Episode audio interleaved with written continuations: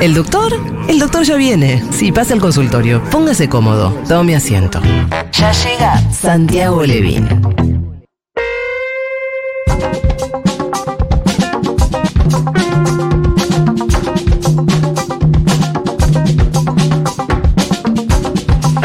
Bueno, muy bien, estamos con Santiago Levin, por suerte, porque la verdad que estamos necesitando una sesión. Sí, estaba escuchando. Hola, Juli. Este, Pitu y Fito. eh, venía escuchando realmente muy feo, muy feo lo que te pasó en el recital ayer. Eh, Feo con su costado, yo quise también valorizar, entiendo que es un evento nuevo en mi vida, eh, que hace mucho que tengo exposición pública y hace mucho tiempo que recibo odio en las redes, es nuevo que me pase en persona. Y me pasó dos veces en la última semana. Entonces, esto me parece que es una señal de algo, sin Sí. ninguna duda. Y Es- también pasó que se me armó mi guardita pretoriana. Escuché, me parece muy linda esa parte. Y eso fue, y eso fue hermoso. Es muy lindo esa parte, pero es importante advertir una vez más que los, los discursos violentos generan violencia y que estas cosas no caen de arriba del cielo así nomás. Eh, es muy importante, a veces creo que esa es la parte donde, donde yo me gano el mote de abstracto en la intro de la columna Mm. eh, que un poco en broma es verdad, pero eh, nunca nos vamos a cansar de insistir en eh, la importancia que tienen las palabras y las metáforas cuando se dicen en público. Eh, porque son las que nos hacen nacer a la humanidad. Los, lo- los niños chiquititos se humanizan con palabras y con metáforas. Hay palabras de amor, hay palabras de validación y hay palabras de, de rechazo, de desprecio, de odio. Y todos estos microactos de violencia, como el que vos sufriste ayer, Juli, están precedidos siempre de lo mismo que el atentado a Cristina, de un clima en el que algunas cosas que no se podían decir o hacer, de pronto se pueden decir o hacer. Y eso es Sí. tal vez lo más preocupante del triunfo de Milei. Eh, ¿Qué palabras el tipo pronunció? ¿Qué palabras pronunció la que era candidata a vicepresidenta y ahora es vicepresidenta electa? Eh, que gente que genera climas en donde se pueden decir algunas cosas que no son aceptables porque violan los códigos mínimos de convivencia, llegue a ese tipo de lugares importantes en la sociedad. Entonces, por ese motivo, porque yo eh, sé, estoy convencidísimo de que se vienen épocas muy difíciles, muy duras y muy oscuras, no hay otra posibilidad. Está dicho, no, no, no es una, este, una deducción, eh, ni siquiera es un pronóstico, está dicho, está anunciado. Entonces, se vienen épocas eh, duras, duras. eh, y en esas épocas duras tenemos que hacer distintos esfuerzos, y a mí me toca desde el campo de la salud mental, para organizarnos un poco mejor, encontrar mejores maneras de pensarnos, de acompañarnos, y me tomé un par de apuntes para compartir con vosotros hoy aquí. ¿Cómo prepararnos para épocas oscuras? Primero eh, quiero recordar al Freud de 1921, un texto de sus textos antropológicos más importantes, Psicología de las masas y análisis del yo, donde Freud dice su famosa frase, la psicología individual es simultáneamente psicología social. ¿Qué quería decir con eso Freud? Que nosotros somos con, por, para, desde los vínculos. No hay forma de estar bien solo o sola.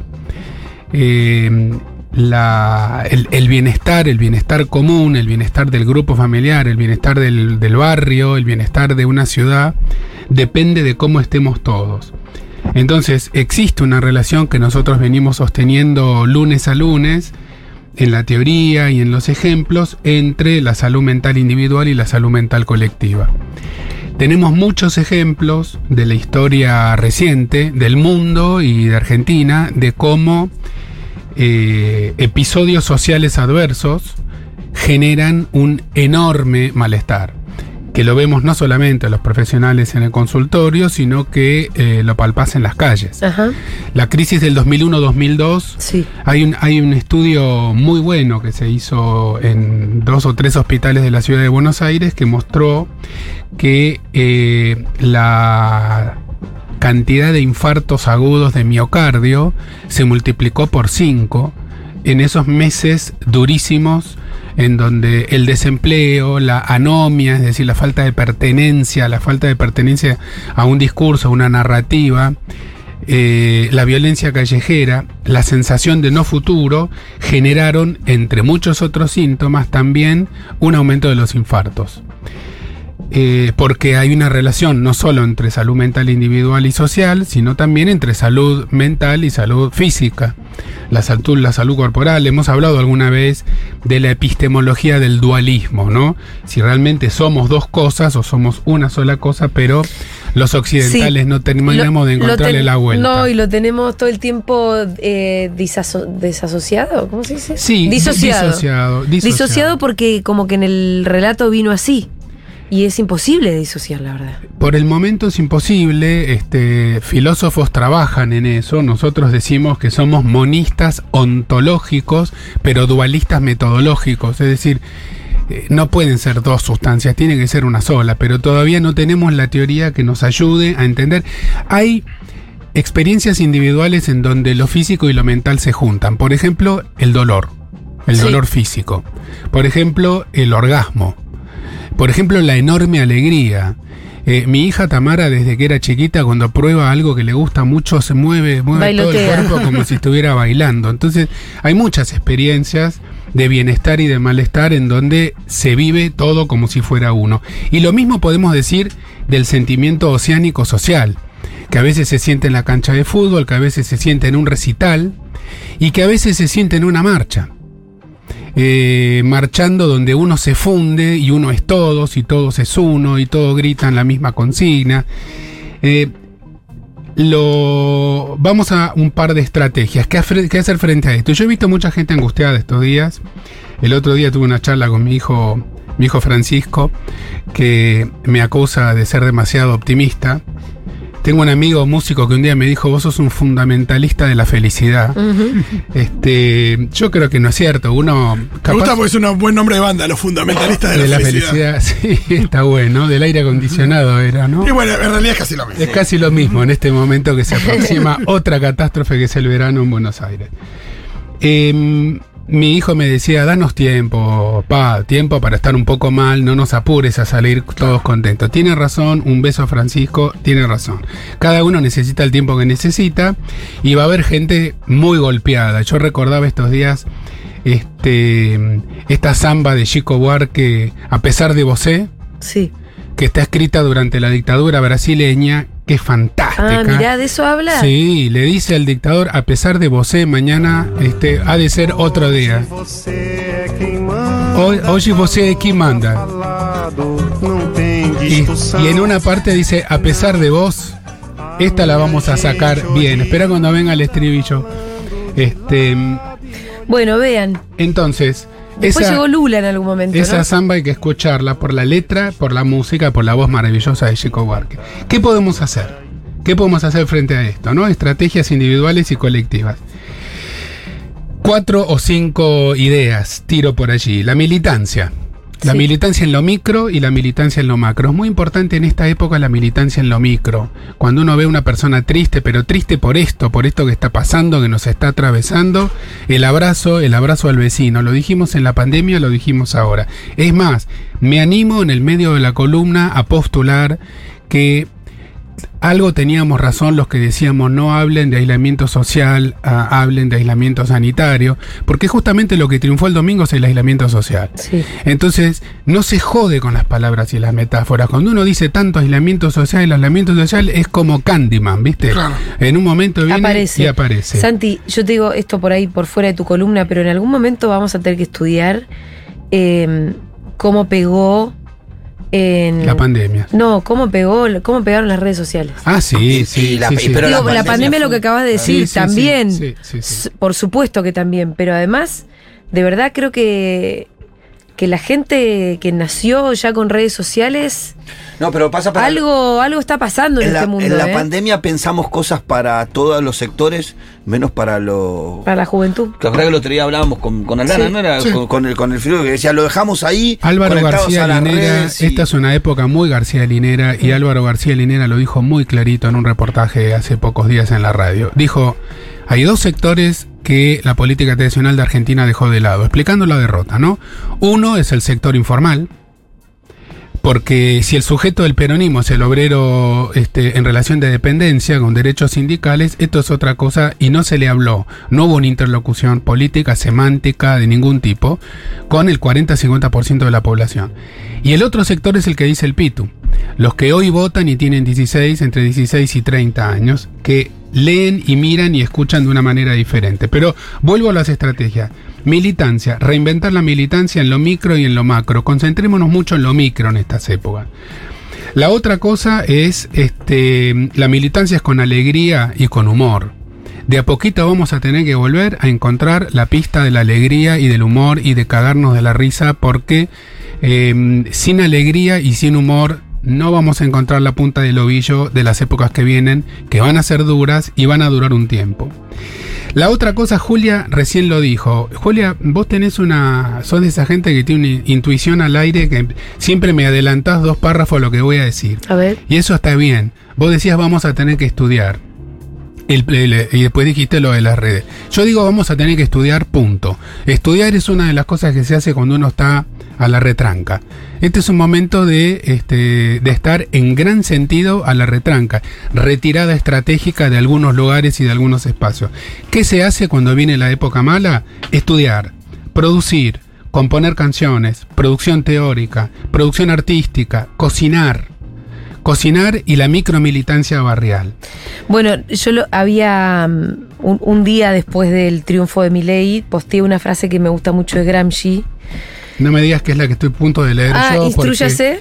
No, no, no, otra. Ah, otra. instruyanse porque necesitaremos de toda nuestra inteligencia, conmuévanse porque necesitaremos todo nuestro entusiasmo, organícense porque necesitaremos de toda nuestra fuerza. Yo también lo traigo a Gramsci. Yo, si no te llevara 15 años, podríamos ser mellizos separados al nacer, pero es un poquito anacrónico, no, no sirve, no sirve como, este, como hipótesis. Antonio Gramsci también decía pesimismo de la inteligencia y optimismo de la Claro. voluntad.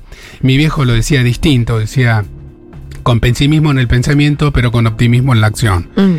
Eh, yo aprendí de la generación de mis padres en el exilio que una de las cosas que se hace en la derrota es estudiar, es formarse, es tratar de aprender, es perfeccionar nuestros argumentos. Los argumentos que teníamos pueden ser buenos o malos o más o menos, pero claramente no alcanzaron. Entonces tenemos que pensar por qué y cómo darle la vuelta. Estudiar, pensar, volver a reunirse. Los grupos de estudio, que antes existían grupos de estudio. Estudio como actividad cotidiana, creación. Hay que componer canciones nuevas, como hubo la nueva trova, como hubo la canción de protesta durante la dictadura militar, como hubo, qué sé yo, Víctor Heredia. Ahora hay Sí, que en el arte se nota mucho. Hay que inventar la canción nueva de El camino hacia la próxima victoria, porque el futuro no se construye solo y no alcanza con dejar pasar el tiempo. El tiempo malo hay que pasarlo planificando el tiempo bueno. Y eso requiere la suma de todos. Sí, parecería que eso durante el macrismo no sucedió. Durante el macrismo no sucedió, por eso desembocamos. ¿Qué eh, sé yo? En el caso, por supuesto que en el caso de Futurock, digo, Futurock nació en el macrismo y ahí, ahí te- por ejemplo, en ese caso sí, pero si uno piensa en la dirigencia, parecería que fueron cuatro años de. Volvemos a hacer lo, mismo. El otro día creo que lo charlamos con Fede también, ¿no? Esto de la idea de vuelvo y hago lo que hice antes, o trato de hacer lo que hice antes, Sí. cuando No, no aplicás las mismas recetas en circunstancias distintas y tenés que hacer lecturas diferentes y el mundo es otro. No solamente estar en tu presente, adelantarte. El mundo es otro. Adelantarte. Los estados nacionales se pulverizaron. Eh, el, eh, un, un filósofo que se murió, historiador, que se murió demasiado pronto, que muchos queríamos mucho, era Ignacio Leukovich. Ignacio Leukovich hacía un análisis en un libro del 2004 que se llama Pensar sin Estado, un libro que hay que volver a leer en esta época, de eh, hablando de las palabras y las metáforas, del el enorme deslizamiento que fue la introducción en el artículo 42 de la nueva constitución de la figura del consumidor, por ejemplo. Entonces dice, bueno, pasamos de ciudadano a consumidor, pasamos de pueblo a gente, después venimos con aislamiento social. Eh, este fue el triunfo del domingo de la semana pasada, fue el triunfo del aislamiento Mm. y nosotros tenemos que buscar las maneras por la salud mental, por la salud eh, social y por la construcción de futuro, por las generaciones que vienen, de volver a tejer con esa tela invisible que es la que resuelve el aislamiento social y convierte al otro eh, en el objeto más importante a cuidar por parte de cada uno de nosotros. Así como los jóvenes se conmueven mucho con la ecología, con el desastre ecológico, con los animalitos que se mueren, con los pingüinos empetrolados, con las focas y los delfines atrapados en las redes de los grandes pesqueros que, entre otras cosas, se afanan toda la riqueza ictícola de Argentina, con, con ese mismo corazón, nos tenemos que empezar a conmover más por nosotros mismos. Nuestra salud mental también está en riesgo, sobre todo si seguimos caminando por ese camino en donde lo único que importa soy yo mismo. Diego Stulwark, que fue este, es más joven eh, y, y que también formó parte de ese grupo que inició Ignacio Leukovich, hizo un artículo estos días hablando de este constructo capital humano como se va a llamar un gran ministerio ahora, que ya no vamos a tener ministerio de salud ni de educación, lo cual de por sí ya es una tragedia. Capital humano también es eh, un conjunto de palabras que no tiene nada de inocente, que apunta a la idea eh, liberal eh, ultra individualista de que cada quien es su propio jefe, Mm. cada quien tiene que organizar su propio tiempo, lo que ahora se llama capitalismo de plataformas. Y de vuelta hemos regalado el juego semántico a la ultraderecha y lo tenemos que recuperar. Bueno, no sé si se lo regalamos. Capital humano me parece que directamente de ellos. No, no, quiero decir la discusión sobre qué palabras y qué metáforas. Nos vienen ganando por Digo, goleada. eh, quiero decir, llega mi ley y le pone el Ministerio de Capital Humano. Es una creación absolutamente. Capital humano se viene usando hace mucho, no para un Ah. ministerio, no para un ministerio, sino no en el nunca lenguaje corporativo, en Sí. el lenguaje de corporativo. ¿no? Este, Lo que pasa es que también es una característica de, de pensamiento, ¿no? Porque quien los hablan son en el, lenguaje, en el lenguaje corporativo empresarial, en donde está el, la, la- la- la maquinaria, los edificios y el capital humano, como si fuera claro, lo mismo. recursos humanos. Hemos Como si fuera lo mismo. Tenemos que estar hoy más que nunca atentos a qué palabras dejamos pasar y qué palabras no dejamos pasar. Tenemos que armar un filtro fino y algunas palabras decirle, "Ch, usted se queda ahí. Esta palabra no va. Esta palabra no solo no describe, no ayuda, no abre significados, sino que empeora las cosas. Eh, si los psiquiatras y los psicólogos y los psicoanalistas somos, este, y los médicos también, especialistas en comunicación humana y especialistas en palabras, uno de los caminos de salida para eh, de a poquito ir armando, reinventando el futuro, tiene que ser la selección de las palabras. Así que aparte de artistas y además de filósofos, vamos a necesitar poetas. Gente que se meta con la poesía, con la ternura de la palabra, porque eh, empieza a haber un futuro nuevo cuando empiezan a haber canciones nuevas. Y empieza a haber un futuro nuevo cuando empieza a haber producción nueva. ¿Dónde hizo su producción teórica Antonio Gramsci? En la cárcel. Estuvo 10 años en Cana, en la época de Mussolini, que por opositor, con un juicio ridículo, lo pusieron preso. Tuvo una tuberculosis larguísima, era la enfermedad de fin del siglo XIX, principios del XX. No se había inventado la penicilina todavía, o descubierto en ese caso en realidad y tuvo un accidente vascular cerebral, apenas le habían dado la libertad y se murió. Gramsci se murió a los 46 años. ¿En serio? Sí. Eh, todo lo que produjo lo produjo eh, perseguido, preso y mira, este, Por un, eso siglo, frase, ¿no? un, un siglo después, cómo venimos reescuchando, reescuchando a Bertolt Brecht, cuando decía hay que inventar de vuelta las leyes del péndulo. Este es el momento donde tenemos que inventar las cosas de vuelta. Y inventar, inventar las cosas de vuelta requiere una enorme, una enorme este, aplicación de energía humana y eh, solo se puede hacer en equipo, en grupo, en cardumen, en manada. Vos decís, este es el momento, yo puedo decir, ¿podemos esperar un par de semanas? Sí, sí, sí, sí. Yo soy. Yo, No, yo más que ahí, ahí optimista. donde me, ahí donde me sumo a la de, a la de. Francisco y Tamara, sí. No, no, más que optimista soy Aguanta un ansioso. Más que optimista soy ansioso. No, para mí ese es el discurso, pero también creo que hay que respetar eh, los enojos, la angustia de estos Sí, días. los tiempos, los tiempos. Los tiempos hay, hay, hay todo, hay tiempo para todo. Me parece que si no haces eh, tu proceso de angustia, de, de, de- de duelo de lo que pasó, después difícil reconstruir. Si no, queda ahí, queda ahí. tenemos todo el tiempo que sea necesario y ese tiempo es distinto para cada quien, claro, es totalmente distinto para cada quien. Estamos todos durmiendo Y peor no, y después es que. y morfando peor. Claro, y después me parece que son momentos en donde hay que ser extremadamente tiempista y estratega para lo que viene. Por Porque eso- donde te moves ante tiempo, No, la no, cagás. por eso yo digo que son épocas de componer, de pensar, de crear, de crear teoría, de crear canciones, de estar muy atentos a las palabras, de aplicar la micromilitancia solidaria con la gente que esté cerca y al lado, ya no más pasar por encima de cuerpos tirados en la vereda sin agacharse a preguntar cómo te llamás, necesitas algo. Hoy todos nos necesitamos a todos y se van a venir épocas muy difíciles. Después se irán las épocas muy difíciles y se reencontrará el camino como pasó tantas veces y como sigue pasando. Pero se viene una difícil. Futurock, este, yo miro el cartel ahí en madera. eh, es la primera vez que me doy cuenta que está la palabra futuro en Futurock.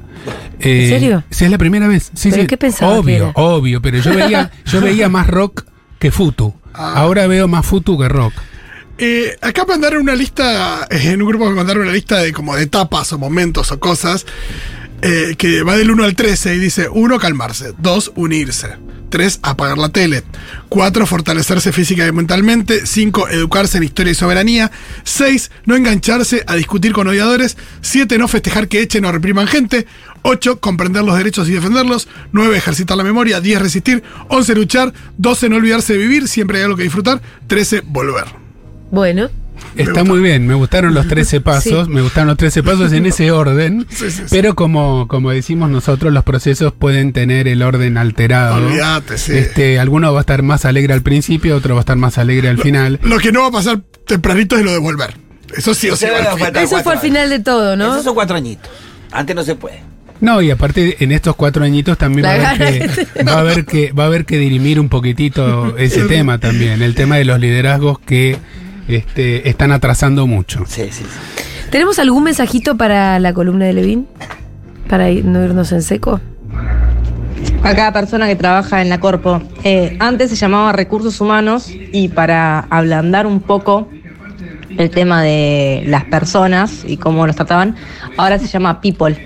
Eh, People. porque consideraban que el término era demasiado técnico Frío, ¿no? y, Y duro y no llegaba a las personas. People. Ahora es en inglés. Look Ah, at the people, vos. tomorrow people. ¿No sabes qué? Llamamos de acá de la oficina de People. ¿Qué carajo es esto? Bueno, No, eh, otra que usan mucho es eh, colaboradores. Ah, eso. Sí. Colaboradores como decir la chica que me ayuda en y, casa. y Sí, sí, reporte, sí. y reporte. Sí, sí, y reportes. Colaboradores y reportes. No, no, este, eh, atención a las palabras, atención a Sí, las igual palabras. eh, es mejor decir reportes. No, es un reporte mío que, que, me- que depende de mí o que me reporta que decir. Yo he escuchado gente decir no es súbditos míos.